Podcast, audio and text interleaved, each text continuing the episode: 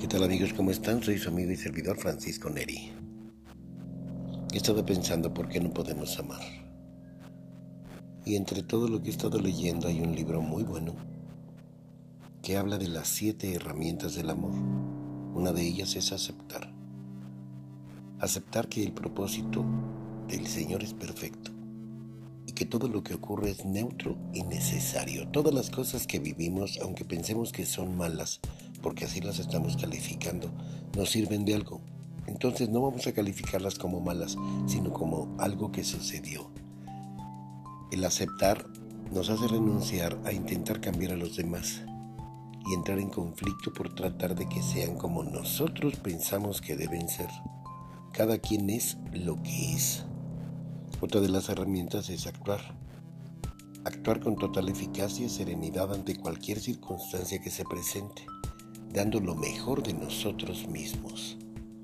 Esto que va a hacer que renunciemos a agredir de pensamiento, palabra y obra a nadie y a nada y mantener nuestra firmeza y lealtad con nuestros compromisos, con los acuerdos que hemos hecho para nosotros o para con nuestra pareja o para con nuestra comunidad. Otro más es adaptarse en lugar donde nos corresponde y cumplir las funciones para lograr una vida llena de satisfacciones.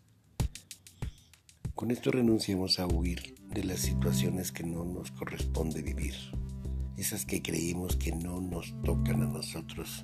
Acuérdense que el aceptar es parte de saber que todo lo que vivimos tiene un propósito. Tenemos que ser agradecidos agradecer todo lo que tenemos y todas las situaciones difíciles y dolorosas, todas esas que nos duelen tanto. Y esto tenemos que renunciar con esto a sufrir ante las dificultades, comprendiendo que tienen un profundo propósito de amor para reconocer la ley y librarnos del sufrimiento. Cuando reconocemos y aceptamos lo que estamos viviendo, se acaba el sufrimiento.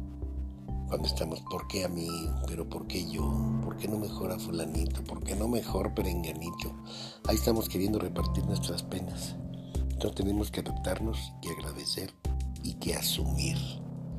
Asumir es el resultado de las propias decisiones. ¿Qué fue lo que hicimos? ¿Cuáles son las consecuencias?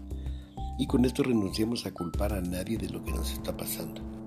Somos muy dados a, es que fulanito fue el que tuvo la culpa, sí, es que si fulano no hubiera hecho esto, yo no hubiera hecho lo otro. Nadie tiene la culpa de lo que cada uno de nosotros hacemos. Si respetamos, que esa es otra de las cosas que necesitamos hacer, si respetamos a todas las personas y sus ideas, costumbres y comportamientos, estamos dándole su derecho a tomar decisiones. Buenas o malas son sus decisiones y que tenemos que dejar de hacer criticar, juzgar, condenar, castigar. Porque somos muy buenos para decir, ah, fulanito cometió este delito, pues que lo maten, que lo fusilen. Y entonces si estamos en contra de aquel que cometió un delito y que queremos que lo maten, nosotros estamos cometiendo el mismo delito, al menos de pensamiento.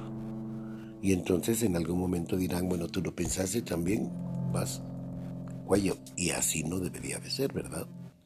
Y valorar disfrutar intensamente todo lo que tenemos y lo que hacemos, ya que siempre tenemos justo lo que necesitamos. Y estamos renunciando a quejarnos de lo que tenemos y a pensar que si tuviéramos todo lo que nos falta, entonces seríamos felices. Si ese perrito no hubiera ladrado, esto hubiera salido perfecto. ¿Pero por qué ladró? Porque hacía falta que ladrara. No vamos a borrar y a reeditar, no, lo vamos a dejar tal cual. Vamos a analizar cada una de las cosas que hacemos y vamos a pensar que tanto nosotros mismos, nosotros solos, somos los que estamos haciendo de nuestra vida una desgracia o una bendición.